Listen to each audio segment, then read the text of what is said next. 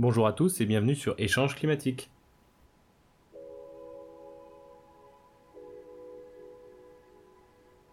On croyait que la technologie nous avait permis de se protéger contre les aléas de la nature, mais nos sociétés seraient plus vulnérables que jamais aux catastrophes naturelles. En cause, une population qui vieillit notamment, mais aussi et surtout un monde dont la complexité exacerbe les conséquences des tempêtes, des inondations ou encore des vagues de chaleur. Et ce, alors même que ces dernières seront de plus en plus fréquentes et d'amplitude de plus en plus grande. Que faire donc pour développer notre résilience? C'est ce dont nous allons parler avec Magali Reguezazit, géographe, chercheur et maître de conférence à l'ENS et membre du Haut Conseil pour le climat. Bonne écoute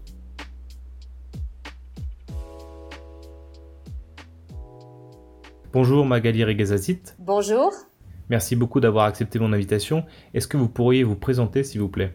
Donc, je m'appelle Magali Reguezazit, je suis géographe, maître de conférence habilité à diriger des recherches à l'école normale supérieure, et puis euh, je suis membre du Haut Conseil pour le climat. Quels sont vos domaines et terrains de recherche? Pourquoi vous êtes-vous tourné vers eux?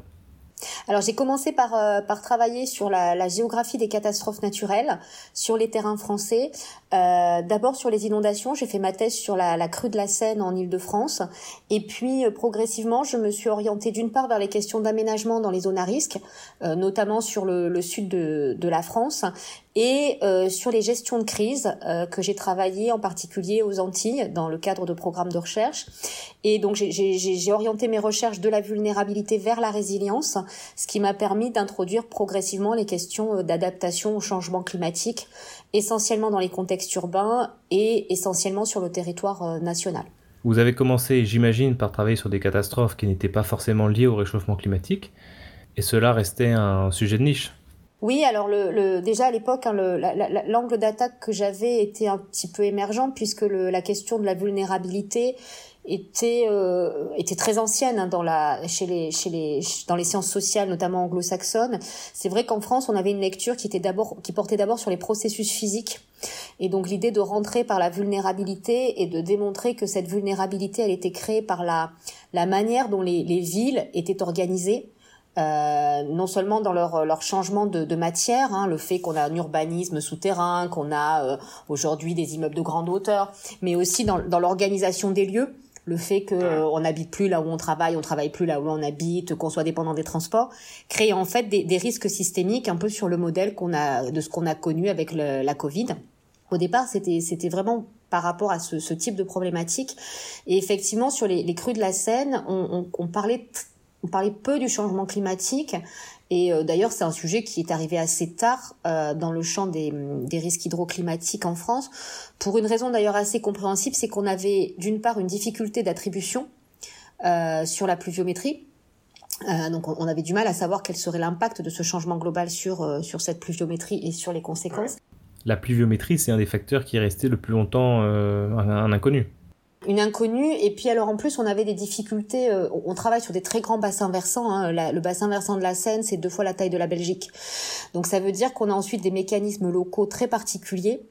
Euh, qui sont liés pour partie au processus physique, mais aussi pour partie à des dynamiques qui ne sont pas euh, physiques. Et euh, par exemple l'urbanisation, mais aussi dans le cas de, de, de, de, la métropole francilienne, le fait que vous ayez des réseaux souterrains fait qu'en fait vous avez un système hydrographique secondaire euh, qui va amplifier la perturbation. Et donc en fait, vous avez à partir d'un processus naturel une panne gigantesque, c'est un risque technologique pour le faire court. Ça veut dire du coup que nous en fait on travaillait à aléa constant. On considérait qu'on prenait le même débit qu'en 1910 et on regardait ce qui se passait. Et d'une certaine manière, c'est un peu ce qui se passe aujourd'hui avec le changement climatique, c'est-à-dire que quand par exemple on regarde la sinistralité chez les assureurs, on voit qu'effectivement elle augmente, qu'une partie de cette sinistralité est due aux conséquences du changement climatique sur les processus physiques, mais qu'une partie aussi est due à l'urbanisation, à l'aménagement, à la démographie, et une partie est due à la structure même du système d'assurance. Et donc en fait, tout le sujet, c'était vraiment d'arriver à, à, faire la part des choses, sachant qu'en plus on manquait cruellement de données et que à l'heure actuelle, on a encore, il y, y a, beaucoup d'études qui sont menées, mais il est encore très difficile d'avoir une idée, notamment sur des périodes moyennes, de ce qui va se passer concrètement à telle ou telle échelle territoriale. Donc vous ne parliez pas de changement d'aléa, mais plutôt de cette société qui est de plus en plus vulnérable, parce qu'elle est de plus en plus complexe et parce qu'elle ignore la topographie et s'installe dans des endroits qui ne sont pas sûrs Alors il y, a deux choses différentes. Il y a, d'abord le fait que euh, quand, quand, on prend les littoraux, vous avez un recul naturel des traits de côte qui font que de toute façon le littoral recule. Euh, donc on voit qu'on a eu des occupations des sols qui ont beaucoup évolué ces 40 dernières années, 50 dernières années, et qui fait qu'effectivement des territoires qui jusque-là n'étaient pas occupés l'ont été, et l'ont été avec soit des habitations qui n'étaient pas forcément construites par rapport à, la réalité de ces territoires, soit des infrastructures type route, port, euh, soit des, des, des équipements qui sont des équipements de type touristique, avec là aussi des fragilités particulières. Donc l'idée, c'était au départ, c'était un peu l'explication, c'était de dire on a de plus en plus de biens et de personnes exposées dans des zones à risque. Et en plus, elles ignorent leur vulnérabilité et donc elles ne sont pas forcément euh, en capacité de répondre. Et puis là-dessus, euh, moi mon idée c'était aussi de dire que euh, on avait identifié des facteurs qui aggravaient la vulnérabilité, par exemple l'âge, euh, par exemple les inégalités socio-économiques. Le GIEC d'ailleurs les, les, démontre très bien. Hein. Moi, ce que je voulais introduire dans mon travail, parce que je suis géographe, c'était l'idée de dire que la manière dont les activités et les hommes se répartissent à la surface de la planète et interagissent ont aussi des conséquences. Pour vous donner un exemple très simple, si on prend la crue de la Seine, telle que celle qui a eu lieu en 1910, on prend la même crue, même débit, euh, voilà. On a une augmentation des dommages qui, selon les dernières estimations, est multipliée entre 30 et 100. Or, la population a beaucoup augmenté, les activités ont beaucoup augmenté dans les zones inondables, mais c'est pas suffisant, c'est pas proportionnel si vous voulez. On a une augmentation qui, qui n'est pas proportionnelle, qui est exponentielle. Et ce facteur d'exponentialité, c'est justement le fait que parce que vous avez une interconnexion croissante des lieux, des activités, des réseaux, en fait, vous avez des mécanismes d'amplification des risques et des perturbations et des dommages, qui fait que par exemple les zones qui sont pas inondées vont quand même subir des perturbations très lourdes et que peut-être vous aurez plus de pertes économiques dans les zones qui n'ont pas vu une goutte d'eau que dans les zones qui ont les pieds dans l'eau. Et donc pour moi, c'était la, dimension spatiale de la vulnérabilité et elle a une conséquence très concrète en termes d'aménagement du territoire parce qu'en fait, la manière dont on va aménager les villes, au-delà du simple fait de changer les matériaux, de, désimperméabiliser, de, euh, de faire des digues, etc., va avoir un impact sur le risque. Et donc on revient à toutes les questions sur la ville dense, la ville éclatée, euh, la dépendance au réseau. Euh, euh, et, l'idée, c'est de montrer que il n'y a pas de modèle de ville qui est sans risque. Quand par exemple aujourd'hui on dit on va faire du télétravail, ça veut dire qu'on va avoir une dépendance accrue par rapport à certains réseaux, notamment des réseaux informatiques, qui seront extrêmement vulnérables aux cyberattaques, mais aussi au changement climatique parce que tous les serveurs de données vont subir les vagues de chaleur, vont subir aussi des questions de refroidissement avec la question des étiages accrus, donc des, moindres, euh, des moindres niveaux d'eau.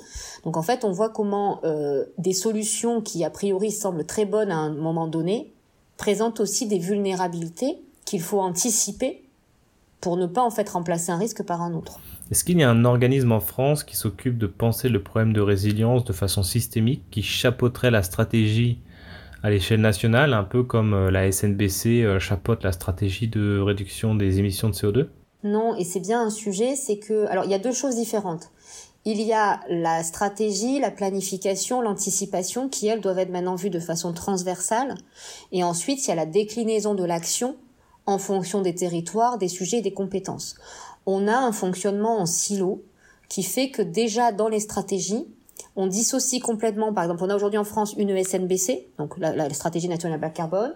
On a un plan national d'adaptation au changement climatique, qui n'est pas une stratégie. On a une stratégie nationale pour les inondations. On a des, donc vous voyez, on a un ensemble en fait déjà de stratégies qui ne sont pas intégrées, parce qu'en fait, et ça c'est lié à l'histoire, depuis l'époque euh, moderne, en, gros depuis, euh, bon, on va dire depuis le 19e siècle pour faire simple, au lieu de gérer un territoire, on gère des menaces sur un territoire.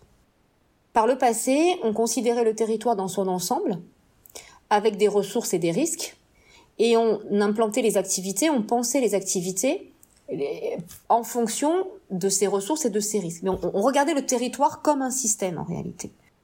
Ça n'est plus le cas aujourd'hui, où on a effectivement, parce qu'il y a eu une spécialisation, parce qu'il y a des enjeux très difficiles, on va avoir tendance à tout segmenter.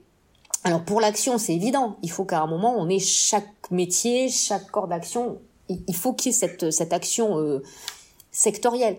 En revanche, on voit bien que euh, pour penser les choses et pour la stratégie, on manque d'une vision nationale déclinée territorialement de l'aménagement du territoire. Et, c'est aussi un problème qui est lié à la gouvernance, enfin la manière dont l'État français se structure, c'est-à-dire qu'il y a cette, tension entre euh, ce qu'on appelle la décentralisation et la centralisation, donc avec des compétences qui sont données aux régions, aux collectivités territoriales que sont les intercommunalités, les communes, etc. Euh, et on a tendance à opposer une politique qui viendrait d'en haut d'une politique qui serait construite par le bas. Or, il y a besoin d'avoir à la fois une réflexion au niveau des composants du système national, que sont les territoires, mais aussi une vision surplombante pour articuler tout ça, parce que, je donne un exemple très simple, un bassin versant, ce qui est fait en amont va avoir des conséquences sur l'aval. Or, il faut bien quelqu'un qui, à un moment, euh, dise comment est-ce qu'on arbitre entre les intérêts de l'aval et les intérêts de l'amont.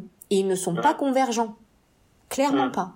Est-ce que ce manque de stratégie est dû à la complexification de nos sociétés, à la globalisation des échanges? Vous parliez euh, du 19e siècle, c'est le début de, de l'ère industrielle finalement.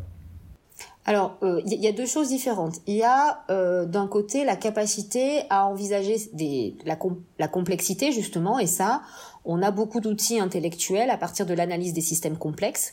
Et donc aujourd'hui, on a des collègues qui appliquent ces à des, à des sociétés, euh, à, des, à, des, à des dimensions sociales, euh, la société, l'économie, etc. Les territoires qui appliquent ces modèles et qui sont en capacité de réduire cette complexité. Euh, du point de vue institutionnel, le, la, la, façon de gouverner un territoire, d'administrer un territoire, elle, elle repose sur du découpage. Donc si vous voulez, c'est structurel à la manière de gérer le territoire. Ça a toujours été le cas. La difficulté, c'est de trouver des échelons surplombants qui mettent tout le monde autour de la table et qui fassent dialoguer et qui arbitrent. Et puis, c'est de trouver au niveau des territoires et entre les territoires des manières d'engager l'ensemble des parties prenantes avec l'évaluation, euh, avec la redevabilité, avec l'acquisition de données. En fait, c'est ce qu'on dit à, longueur de rapport du Haut Conseil pour le climat. Ensuite, il y a quelque chose de différent, c'est l'incertitude. C'est-à-dire qu'à un moment dans la complexité, vos systèmes deviennent chaotiques. Il y a tellement de paramètres à en prendre en compte et tellement de, euh, de, dimensions qui parfois euh, d'ailleurs ne sont pas connues qu'effectivement très vite on va arriver à, à, à ne plus pouvoir prévoir ce qui va se passer. Mais ce qu'on sait faire, c'est des anticipations sur la base de scénarios. Et donc, on, va, on, peut aujourd'hui écrire ces scénarios. Alors, ça change un petit peu la manière de procéder, mais là aussi, tout ce qui est science du risque, de la mesure, etc., ont beaucoup évolué. L'exemple typique, c'est la crise Covid. On voit bien qu'il y a une partie d'inconnus qui étaient des inconnus parce qu'on ne connaissait pas. Il y a aussi une partie qui est euh, d'inconnus liée à la complexité des systèmes. Je ne peux pas savoir ce qui, euh, si dans euh, six mois, un an, euh, le contexte, par exemple géopolitique, va être subitement transformé par je ne sais quel événement parce que je l'avais pas prévu. Et puis on a par contre une capacité à déjà avoir des scénarios, comme fait le GIEC par exemple, qui vont nous dire euh, attention, dans cette trajectoire-là, on sait déjà que possiblement il va se passer ça, ça, ça et ça. Et que ça pourrait être peut-être aggravé ou peut-être ralenti, mais que globalement on est sur cette trajectoire-là. Et ah. cette façon-là de raisonner n'existe pas ou plus, ou en tout cas insuffisamment, et n'est pas positionné au bon niveau dans ce qu'on appelle la chaîne de commandement, c'est-à-dire dans la, dans la manière dont l'État et ses collectivités, le public, parce que là c'est la puissance publique, hein, s'organisent et interagit ensuite avec les acteurs privés. Il y a un vrai besoin de vision politique? Oui, il y a vraiment besoin d'une vision politique et au sens double, c'est-à-dire euh, qu'un pouvoir politique euh, assume cette stratégie et construit cette stratégie de manière démocratique. Ça veut dire en faisant participer l'ensemble des corps sociaux, ça veut dire en voilà. Mais c'est aussi un, un, problème politique au sens noble du terme parce que il n'y a pas une seule trajectoire, il n'y a pas un seul chemin. Et donc il y a des choix à engager, des priorités à tracer, qui ne seront d'ailleurs pas les mêmes pour certains territoires, euh, pour euh, pour certains euh, certaines entreprises, pour certains acteurs. Et donc il y a vraiment besoin d'avoir ce, ce débat sur quelle voie on veut emprunter, à quel rythme, à quel coût et pour quel bénéfice.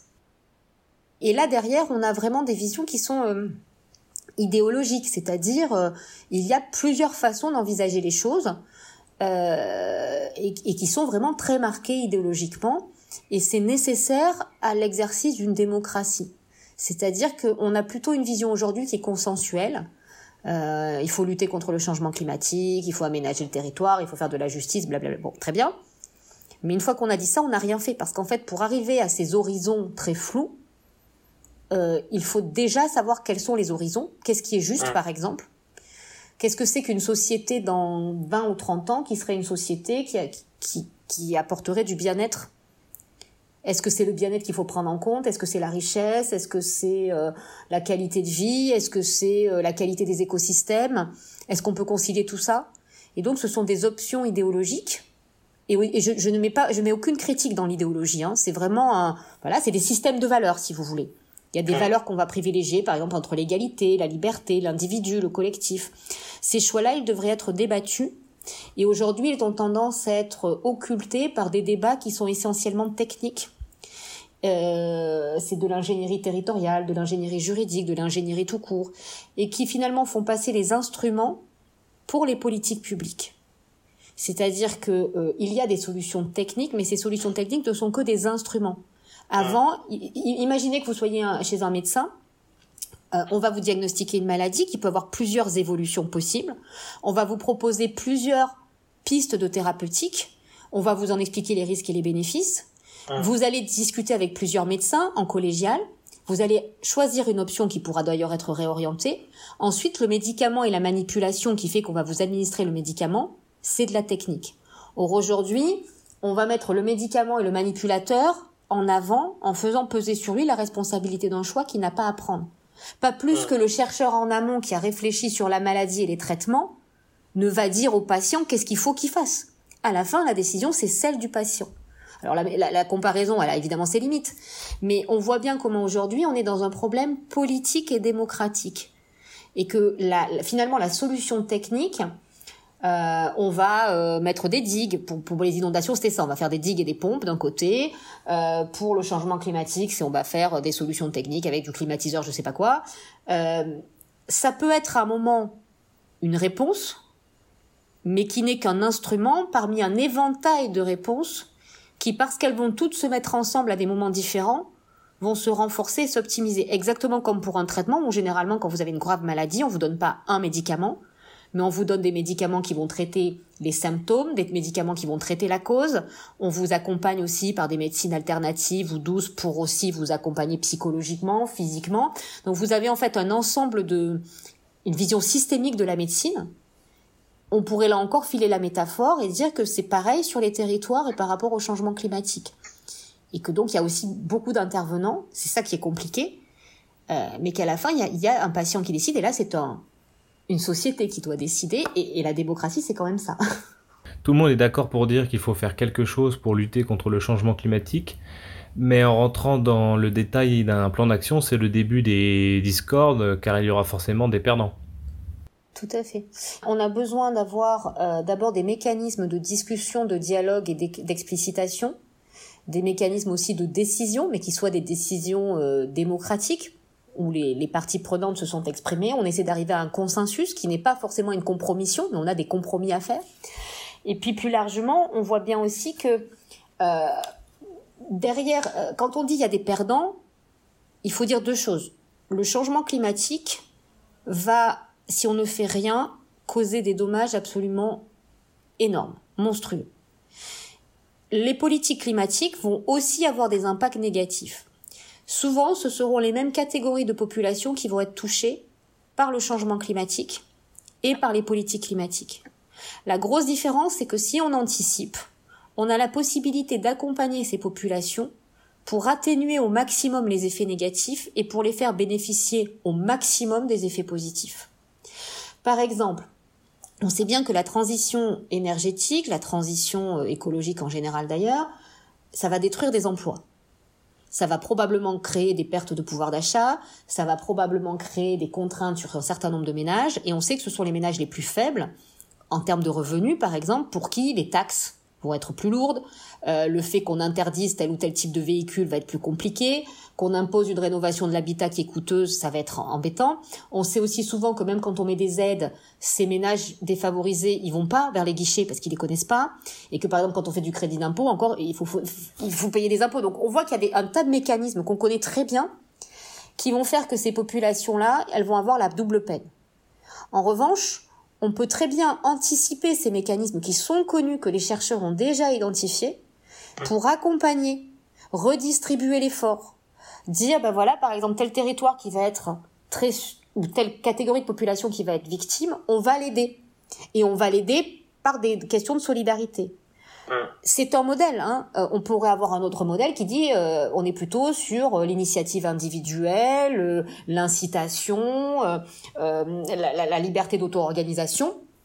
Et là aussi, avec l'idée qu'on a un intérêt à agir plutôt qu'à ne pas agir. Donc on a plusieurs modèles, là aussi, qui sont avec des valeurs différentes associées à ça.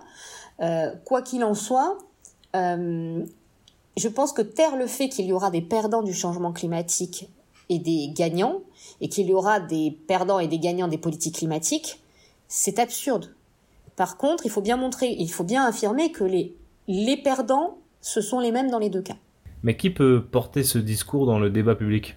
Je crois que par exemple, quand on parle d'écologie punitive, il faudrait qu'un jour on arrive à répondre à cette idée-là, en disant que qu'est-ce qui est punitif? Quand on voit aujourd'hui les projections qu'on a faites, qu'on a demandé à Météo France de nous faire pour le rapport du HCC sur les dix prochaines années, quand on se rend compte déjà, et les agriculteurs en ce moment sont bien placés pour le savoir, des coûts du changement climatique, ces coûts, ils seront absolument monstrueux. Et aujourd'hui, euh, voilà, euh, c'est pas la majorité des scientifiques, c'est un état stabilisé des connaissances qui font qu'aujourd'hui, on voit déjà les effets ici et maintenant de ce changement climatique et on n'en est qu'au début.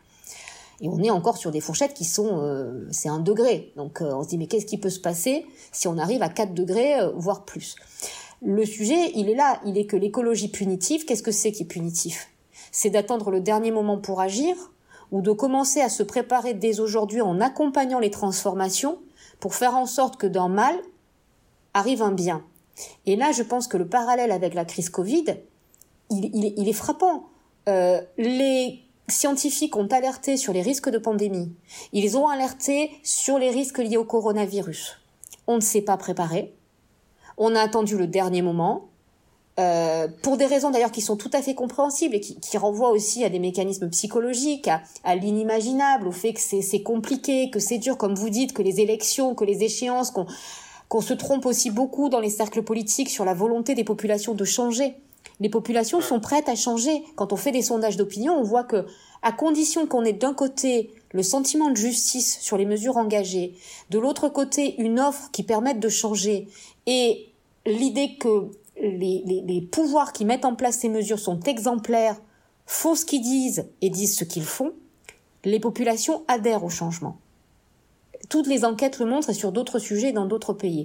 Donc, je pense que là, il y, a un enjeu de se dire, on y va, et qu'on arrête de nous parler d'écologie punitive. Parce qu'en fait, ce qui est punitif, c'est le fait de ne pas agir. L'inaction, elle est punitive. Sauf qu'effectivement, l'inaction, elle repousse dans le temps les efforts, mais aussi les impacts. Et donc, on attend en fait, c'est exactement comme quand vous êtes malade, euh, on reprend encore la même métaphore, il vaut peut-être mieux prendre un médicament pas très agréable au début, mais on va vous accompagner pour le prendre, que d'attendre le traitement de la dernière chance qui sera extrêmement violent, avec en plus des résultats assez incertains. On est un peu dans cette configuration-là. Est-ce qu'on peut extrapoler la gestion de la crise du coronavirus à la gestion des crises climatiques euh, présentes et futures? Est-ce qu'on peut dire que sans changement, les gouvernements qui échouent aujourd'hui échoueront demain? Oui, je pense. Parce qu'en fait, euh, quand on travaille un peu sur les crises, on se rend compte que les ingrédients de la crise Covid, ils étaient déjà là. C'est-à-dire que euh, les, dysfonctionnements de la gestion de crise sont des dysfonctionnements structurels qui avaient été mis en évidence à l'occasion de crises antérieures qui étaient des crises entre guillemets plus petites et plus ponctuelles. Par exemple, pour la France, on avait déjà eu le, choc des ouragans Irma, Maria et José dans les Antilles, qui avait déjà révélé un certain nombre de dysfonctionnements. Euh, on a fait des exercices en Ile-de-France sur la, grande crue de la Seine en 2016, où on avait relevé un ensemble de, dysfonctionnements, dont une partie d'ailleurs a été corrigée, euh, mais qui montrait qu'on avait des problèmes, et ces problèmes-là, bah, la crise en fait ne, ne crée rien, elle révèle, et elle prospère sur ces faiblesses-là. Donc effectivement, on voit que là, tous les ingrédients étaient là, l'impréparation, euh, la sidération, euh, euh, la difficulté avec le local, les problèmes de chaîne de commandement, les problèmes de logistique. Donc ça n'a pas forcément surpris les collègues qui travaillaient sur le sujet. Après, l'enjeu, il est un petit peu différent parce qu'on a un, le retour d'expérience à tirer pour la France et les territoires, mais on a aussi la question de l'international, de ces effets de solidarité. Sauf qu'on ne peut pas attendre que tous les pays du monde soient d'accord pour y aller. Nous avons besoin, dès à présent, de nous préparer et de nous préparer en, conciliant l'atténuation, c'est-à-dire l'action sur les causes des émissions, hein, et puis l'action sur les impacts. et c'est l'adaptation. Et donc quand en fait on parle au HCC de, de transformation structurelle, c'est bien de ça dont il s'agit. C'est-à-dire qu'en fait on va devoir bouger des structures sociales, économiques, politiques. Ça prend du temps, mais ça n'est qu'à ce prix-là qu'on arrivera à engager une autre trajectoire.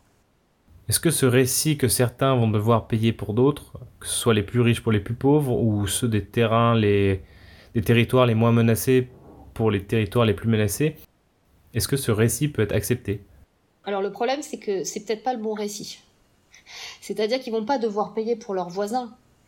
Euh, parce que de toute façon, c'est toujours les mêmes à la fin qui payent. C'est-à-dire qu'on est bien d'accord. Il euh, y a des chaînes comme ça où, les, coûts se déportent toujours sur le bout de chaîne qui est le plus vulnérable, le plus défavorisé, le plus voilà, celui qui a le moins de pouvoir. La question qui se pose, c'est cette question de la péréquation de la justice. Elle est au centre. Elle est vraiment au centre des débats, que ça soit en termes de territoire, de classe sociale, euh, enfin de catégorie. Hein, je ne parle pas de, classe au sens marxiste. Euh, Effectivement, on a par exemple aujourd'hui des territoires qui sont très émetteurs, des territoires qui sont plutôt peu émetteurs, mais on voit bien derrière que quand on regarde les empreintes, carbone et non plus simplement par exemple les émissions, ça change un petit peu la donne. Donc on voit là aussi que la manière de mesurer, la manière de, de transférer les coûts, etc., elle pose la question de ces systèmes de solidarité. Et d'une certaine manière, on a connu déjà ces problèmes quand on a travaillé sur l'assurance sociale. Quand vous êtes en France, vous avez une sécurité sociale qui fait qu'il y a une mutualisation des risques et un partage des risques. Même si on sait que c'est souvent les populations les plus favorisées qui en bénéficient le plus en réalité, on voit bien quand même qu'on a des mécanismes sociaux qui atténuent considérablement du fait de la solidarité nationale un certain nombre de chocs. Et donc cette question de la solidarité, cette question de la justice, cette question de la redistribution, elle est fondamentale.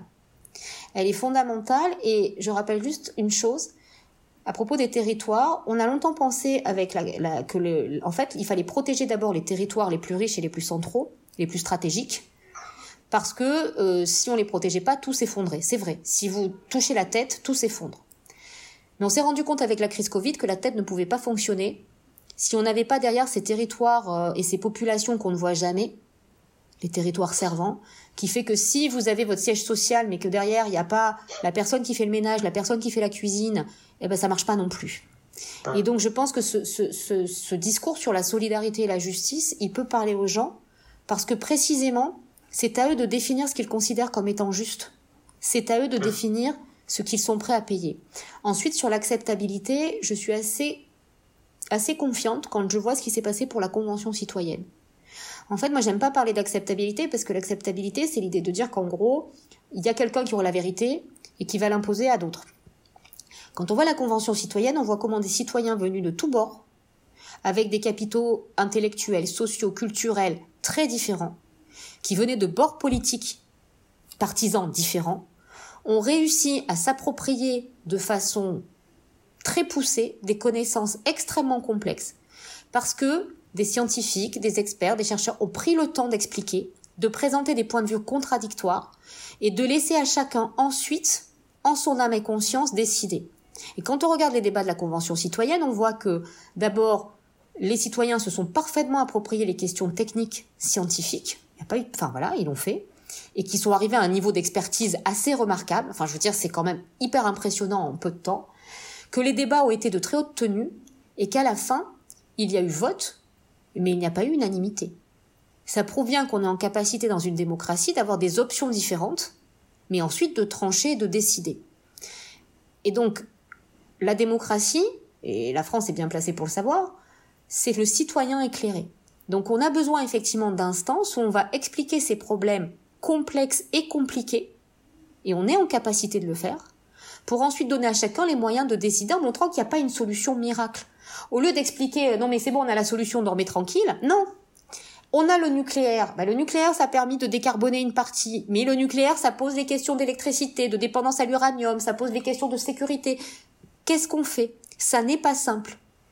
Et ça veut dire aussi que derrière, il y a un respect dans le débat où on peut affirmer des idées contradictoires à partir du moment où on se respecte et où ces idées, évidemment, elles sont appuyées sur des, des, des preuves scientifiques. On ne va pas raconter n'importe quoi non plus.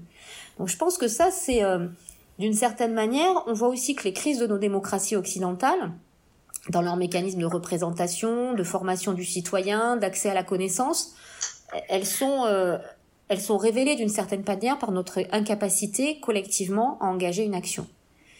Et donc là où je suis pas optimiste, c'est quand je vois qu'effectivement euh, ces questions environnementales, elles sont très peu finalement présentes dans le débat public. Quand on regarde, on, bah, on parle d'écologie, tout ça, mais concrètement, on a un peu de mal à savoir qui fait quoi. Et, donc il n'y a pas en fait de choix, vous savez pas. Et on est encore dans ce débat caricatural euh, de l'écologie punitive, euh, des Amish, du retour à l'âge de pierre, euh, ou d'un autre côté d'une croissance verte qui pourrait être voilà, euh, euh, qui serait la, enfin, qui serait en gros, on change rien, on continue, la technique va nous sauver. Enfin, on a des tas de, de, de, mécanismes qui incitent à l'inaction et qui sont caricaturaux, comme si les entreprises pouvaient pas être vertueuses, comme si euh, l'agriculture, ou plus exactement encore les agriculteurs, n'étaient que des pollueurs méchants et voilà, comme si les citoyens, moi j'entends encore des gens m'expliquer que les citoyens prennent leur voiture par plaisir pour aller acheter leur voiture, leur, leur pain. C'est quand même un peu plus compliqué que ça, quoi.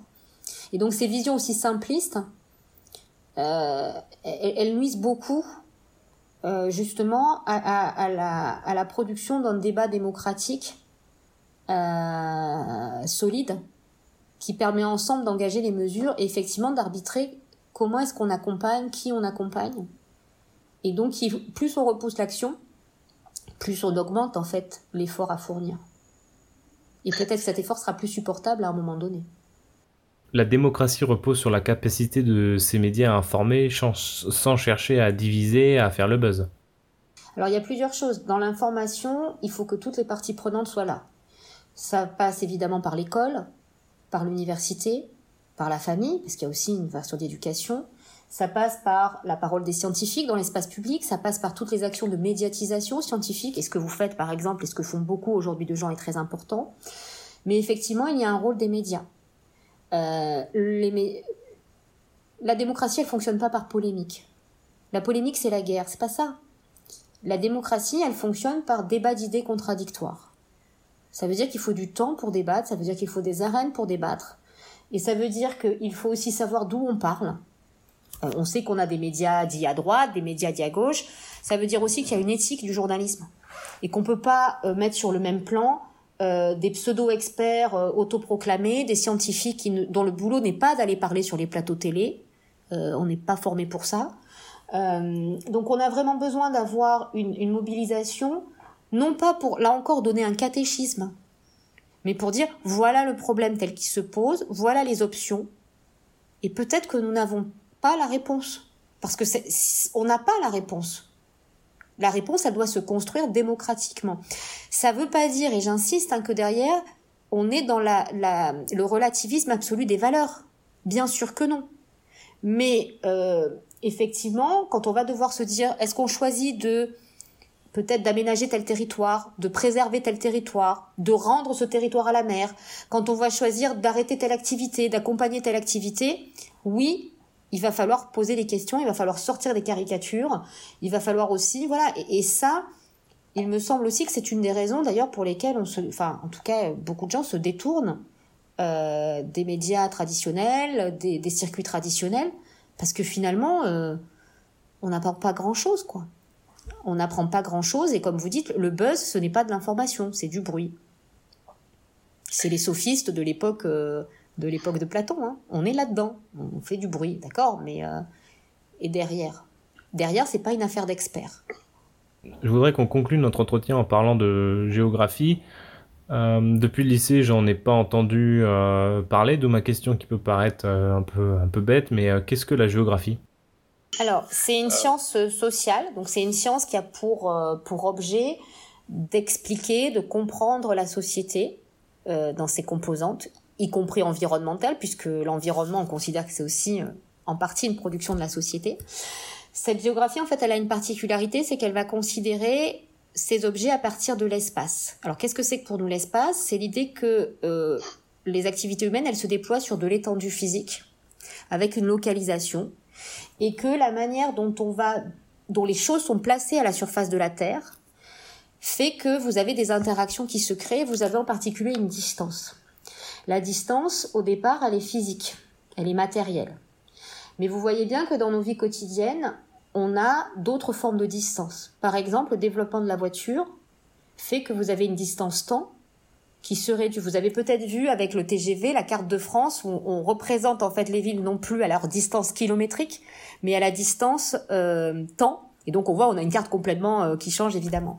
Ça peut être également la distance sociale. Cette distance sociale, par exemple, euh, moi je prends souvent cet exemple avec mes élèves. quand je suis dans une classe, quand on rentre dans une classe, on sait tout de suite qui est le professeur. Et il y a une distance entre les élèves et moi qui est symbolique, qui fait que d'emblée, même si c'est pas dit, même si c'est pas, on sait que on est sur un plan séparé. Et puis dans la classe, vous allez voir au fur et à mesure de l'année des gens qui vont se rapprocher parce qu'ils vont devenir copains ou plus, des gens qui vont s'écarter. Et donc la distance, elle va jouer énormément. Et par exemple, une de nos, idées, c'est que la mondialisation, qu'est-ce que c'est la mondialisation? C'est le fait que grâce au, au transport, aux télécommunications, tout ça, les distances physiques, elles sont de moins en moins pertinentes et que ce qui compte aujourd'hui, c'est la distance temps et la distance coût. Et donc, on a un monde qui se rétrécit. Pourtant, les distances sociales et culturelles, elles n'ont jamais été aussi fortes. Et donc, vous voyez, on va travailler là-dessus et donc ensuite, on va regarder les objets sociaux à partir de cet espace en regardant comment l'espace intervient dans, par exemple, les jeux de pouvoir, intervient euh, dans la manière, et donc c'est pour ça que ça tire vers l'aménagement du territoire. C'est pour ça aussi que vous avez une partie de la géographie qui va plutôt tirer vers euh, tout ce qui est géomatique, c'est-à-dire les informations géoréférenciées qui vont permettre après de faire des cartes. Vous avez euh, une partie de la géographie qui se rapproche beaucoup d'ailleurs de la sociologie, de l'anthropologie, autour des questions culturelles, inégalités, etc. Et puis vous avez ce qu'on appelle la géographie de l'environnement, dont je suis issue, qui en fait c'est une, c'était la première, la première géographie historiquement, c'était l'étude des relations entre l'homme et la société. Ça a donné la fameuse séparation que, qui existait encore il y a quelques années entre géographie physique, qui en fait aujourd'hui s'est complètement rapprochée des géosciences, hydrologie, climatologie, etc. Et puis la géographie dite humaine, et donc nous, en fait, on travaille, on est une discipline euh, ou une sous-discipline, enfin un sous-champ disciplinaire, où on est vraiment beaucoup en interaction avec d'un côté les géosciences, et puis de l'autre les sciences sociales, sociologie, économie, euh, droit, anthropologie.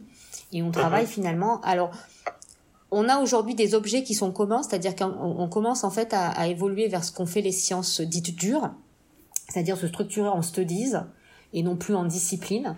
Mais par contre, nous regardons chacun nos objets avec notre regard.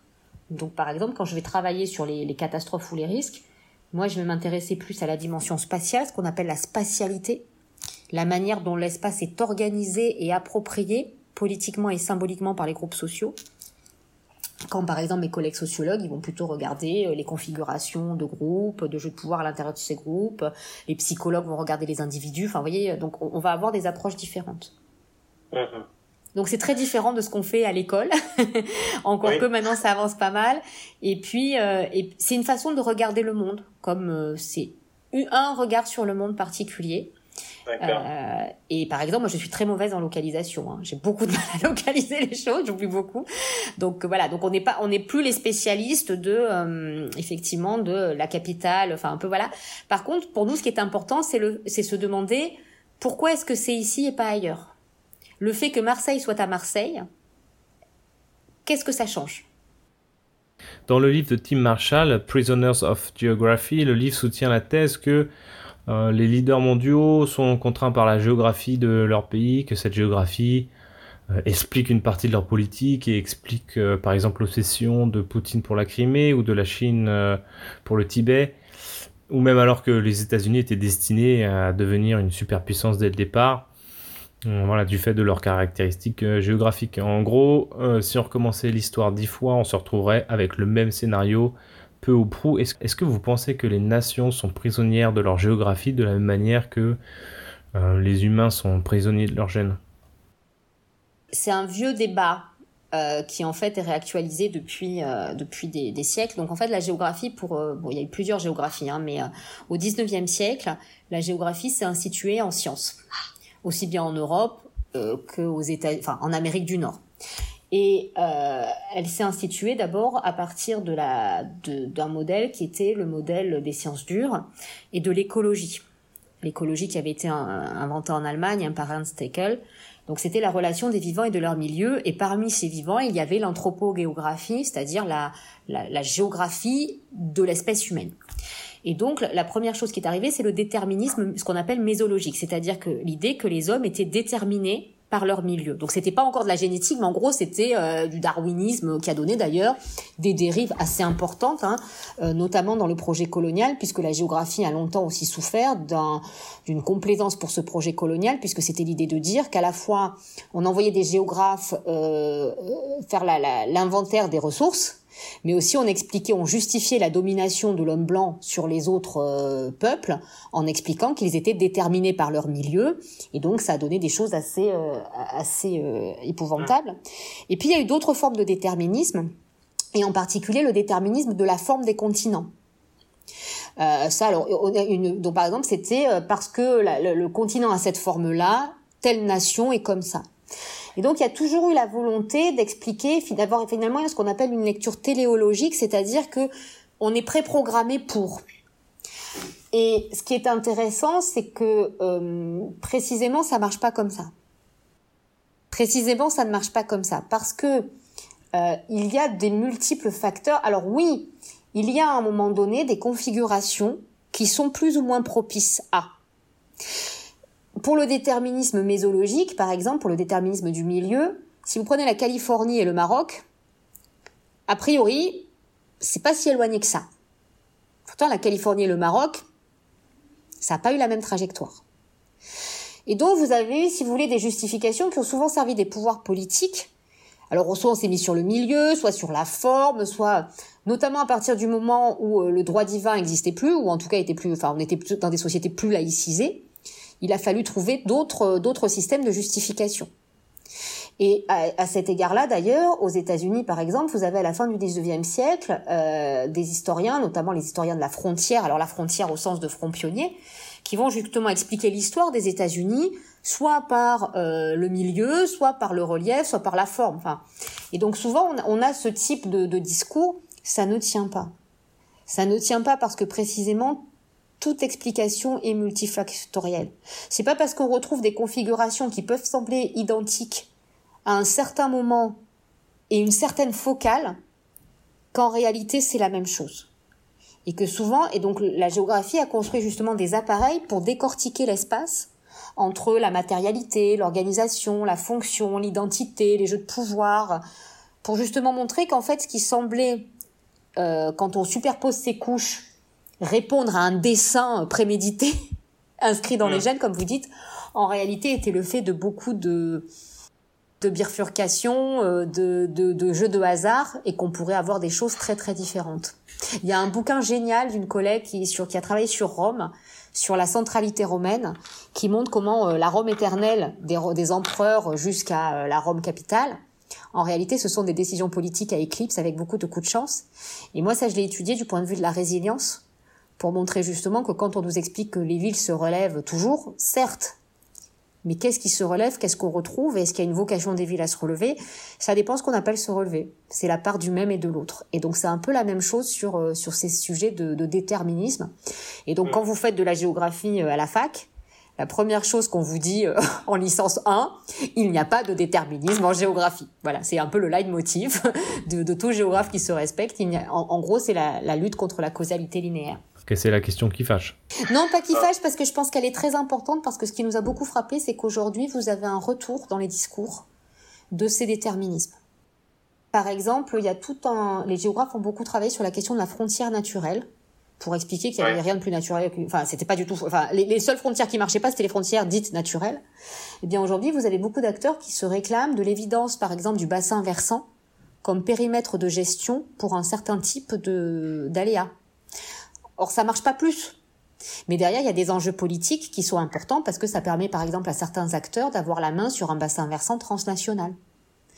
Euh, vous avez la même chose sur euh, le déterminisme dans la résilience, où on va expliquer qu'il y a des populations qui sont prédéterminées à être résilientes parce qu'elles sont nées à tel endroit. Euh, et ce que vous dites sur la forme des continents, on va le retrouver dans le discours de certains, euh, certains leaders nationalistes qui vont expliquer que le pays est doté de tel ou tel truc, qui le prédestiné à être ce qu'il était. Donc c'est pas c'est pas neutre. Ces discours politiques là, ils sont très présents. Ils se donnent une apparence de scientificité, mais en réalité, derrière, ils remobilisent des débats très anciens qui ont déjà été tranchés et démontrés, mais avec de nouveaux éléments de langage, si vous voulez. Et on a, on a cette inquiétude de revoir en fait cette renaturalisation et ce cette redéterminisation, ce cette réessentialisation d'un certain nombre de sujets politiques qui visent précisément à les dépolitiser, c'est-à-dire à faire oublier que derrière l'évidence du déterminisme, il y a des choix, il y a des jeux de pouvoir. Il y a des choses compliquées et il n'y a pas justement de fatalité. Mais ça, quand vous dites ça, c'est pas bon pour euh, certains autocrates, par exemple. C'est pas Rousseau qui disait que les pays chauds devenaient des dictatures et les pays au climat plus froid des démocraties? Oui, mais on a eu aussi euh, dans le passé euh, des c'était des historiens alors d'ailleurs avec pas mal d'ironie qui disaient les terres du granit. Alors je sais plus il y avait les terres du calcaire et les terres du granit et les unes votaient à droite et les autres votaient à gauche. C'est très intéressant parce que ça montre la confusion entre corrélation et causalité. Et je pense que typiquement quand on parle de citoyens éclairés, ça expliquer à des, à des élèves la différence entre corrélation et causalité, c'est essentiel. Le racisme, qu'est-ce que c'est? C'est à partir du moment où vous confondez une corrélation qui peut s'expliquer par d'autres phénomènes que la couleur de la peau, que vous en faites une causalité. Effectivement, on a des taux d'homicide ou d'incarcération beaucoup plus fort chez les populations afro-américaines aux États-Unis. Mais parce que précisément, il y a aussi une adéquation entre la pauvreté, le manque d'éducation, l'exposition à la violence euh, et le fait qu'ils sont condamnés de façon plus systématique et plus lourde du fait du racisme systémique de certains de certains policiers et que donc en fait derrière cette corrélation, il y a un ensemble de causes qui expliquent que vous en arrivez là. Et que ça n'a rien à voir avec le fait qu'il soit noir ou, euh, ou d'origine afro-américaine. Et ça, je pense que c'est un, on, en revient à cette idée de citoyen éclairé, de, de, de, ces, de ces éléments de base qui font parfois défaut à nos concitoyens pour s'orienter dans des discours ou dans des messages qui sont effectivement très raccourcis, très ramassés, qui simplifient les choses. À force de simplifier, on dit des horreurs. Je voudrais finir par quelques questions plus personnelles. Dans un interview, vous racontez une histoire qui s'est passée lors d'un voyage en TGV, vous, vous apercevez par la fenêtre la Huerta d'Avignon, après l'avoir étudiée pendant de longues heures en cours. Vous dites, je vous cite, C'était magique, c'était comme si j'avais appris à lire. Ce n'était pas un livre que je déchiffrais, mais un espace dont je comprenais l'organisation et les dynamiques, dans lequel je saisissais le poids des héritages, le rôle du milieu, l'action des sociétés. En lisant cela, j'ai pensé à la phrase de Gustave Flaubert Pour qu'une chose soit intéressante, il suffit de la regarder longtemps. Oui. c'est gentil. Mais c'est euh, euh, c'est comme quand vous euh, c'est comme quand vous apprenez à lire. J'ai eu la même j'ai eu la même sensation quand quand je suis arrivée en classe prépa et que tout d'un coup on vous donne un texte que vous avez lu 100 fois et là vous le comprenez. Là il se passe quelque chose. Et, je suis je, je suis pas musicienne et quand par exemple je vois une portée de musique avec des notes il y a cet hermétisme qui fait que je j'aimerais je sais pas le lire ou que j'ai un texte en chinois ou en, en, alphabet cyrillique, je, je sais pas le lire. Et tout d'un coup, vous retrouvez ce moment un peu délicieux que vous avez quand vous êtes enfant. On a oublié ce que c'était de pas savoir lire. Mais quand vous regardez des petits enfants qui commencent à découvrir et tout d'un coup le texte s'ouvre à eux, bah c'est un peu ça. C'est-à-dire qu'à un moment vous avez une, clé de lecture d'un paysage que vous avez vu des dizaines de fois. Et là tout d'un coup vous dites ah mais en fait ça c'est ça puis ça c'est ah mais ça ça vient de là et puis ça ça vient de là et je pense que chaque euh, chaque scientifique pour le coup a un jour connu ça euh, par rapport à son objet, quelque chose qui se dévoile à lui, qu'il est quasiment le seul à pouvoir lire. Euh, ça peut être une probabilité, ça peut être une voilà. Euh, quand, quand je vois mes collègues en sciences qui euh, euh, qui font des trucs dans plein de dimensions, tout ça, ça je, je comprends absolument pas ce qu'ils racontent. Mais eux, on sent qu'il y a eu ce moment de révélation, et je trouve que quand on est scientifique, on a cette chance-là sur un tout petit truc de pouvoir retrouver ce bonheur qui a été celui des enfants quand ils quand ils apprenaient à lire ce dévoilement, ce ah bah tiens, je waouh et, je trouve qu'on est euh, et ce que je trouve génial dans mes collègues, c'est qu'on fait tout ça. On a tout cette espèce de joie euh, complètement enfantine avec les yeux qui brillent. C'est comme si on mangeait des beaux. Enfin, on saute partout euh, quand on découvre ça euh, et c'est toujours renouvelé quoi. Et c'est quelque chose de waouh, j'ai compris. Eureka quoi. L'autre dans sa baignoire, mais c'est un peu ça. Et, et, quand on est géographe, c'est vrai que du coup, on a des clés de lecture tout d'un coup du monde qui nous entoure, où on se dit, bah, bah, tiens, j'avais, j'avais jamais vu ça, ah, mais je comprends ce qui se passe là. Je vois ce qui s'est passé dans le passé. J'ai des collègues, par exemple, qui font ça euh, sur les ruines. Ils vous amènent dans des trucs de fouilles où vous avez par terre euh, des trous, euh, des... Et eux, ils, ils voient vraiment le palais crétois, ils voient, là, il y avait une porte, et toi, tu dis, oui, oui, oui, bien sûr, oui, sûrement. Et eux, on voit qu'en fait, dans leur tête, ils voient, ils voient exactement ce qui est en train de... Et vous, vous voyez des trous. Et vous vous dites, ils sont complètement givrés, quoi. et ils sautent partout. Tu vois là, il y avait un éclat de peinture, le truc. Ils ont dans leur tête le palais. Vous m'avez donné envie de retourner à l'école, là. Ah bah, il faut étudier les sciences. je trouve qu'on a euh. cette chance-là d'avoir ce, d'être comme des gamins, en fait. Moi, je trouve que tous les scientifiques que je rencontre, ils ont gardé ce côté de l'enfance quand vous voyez les tout petits enfants qui s'enthousiasment parce qu'ils ont vu une courgette, parce qu'ils ont vu un canard, parce que euh, moi j'ai des enfants tout petits et je me dis moi dans mes dans les labos et des gens que je fréquente, ils ont cette espèce d'immédiateté et de joie euh, et ils peuvent vous parler des d'ailleurs je vous parle des heures de mes objets de recherche parce que c'est on, on, a cette chance là de travailler avec des choses qui nous passionnent et qui nous remplissent de et on, on se sent en fait on a l'impression d'y voir un peu moins flou même si ça reste très flou mais on, tiens on vient d'inventer les lunettes là c'est un peu mieux est-ce que cette envie d'y voir moins flou, c'est pas une façon de gérer l'anxiété ou du moins euh, l'appréhension du futur? Oui, très clairement. Il y a deux choses. Je pense que c'est, euh, ça correspond un à, ma manière de, de, comprendre le monde et de m'y orienter euh, et de pas de répondre à des questions, mais d'apprendre à les poser. Déjà, de, savoir bien poser la question, je trouve que c'est Fantomette. Quand j'étais petite, je lisais Fantomette. Fantomette, elle disait toujours que pour bien, pour, pour résoudre l'énigme, il fallait d'abord bien poser l'énigme. Mais c'est exactement ce qu'on fait. Et puis le deuxième point, c'est que je trouve qu'on a une chance aussi énorme, c'est qu'on peut transmettre. Moi, j'ai la chance d'avoir fait des études, j'ai la chance de pouvoir euh, m'exprimer, j'ai la chance d'avoir le vocabulaire, j'ai la chance d'avoir euh, ce capital culturel, intellectuel, euh, économique. Et je viens d'un milieu social où on n'a pas tout ça. Et, et, et, on reparlait des médias, je trouve qu'il y a une, une violence symbolique. Parce qu'en fait, on prend les gens qui n'ont pas eu la chance d'aller à l'école ou qui n'ont pas eu la chance que moi j'ai eu d'avoir accès aux livres, d'avoir accès à tout ça, pour finalement les prendre pour des imbéciles et des instruments pour maintenir les, les, les privilèges. Alors que ces gens-là sont tout à fait capables de comprendre.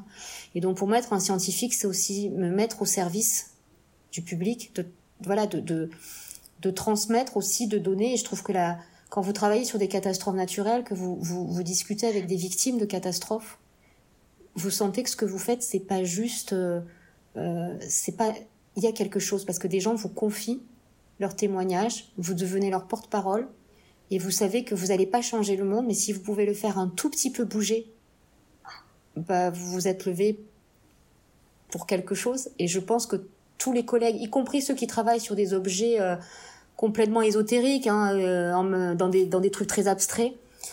Ils ont vraiment l'impression, et ils y croient, de faire avancer les choses. Et je trouve que ça, c'est une chance qu'on a, exactement comme le boulanger qui fait son pain, exactement comme le monsieur qui va, euh, ou la dame qui vont travailler à la chaîne en usine. On contribue tous à notre manière.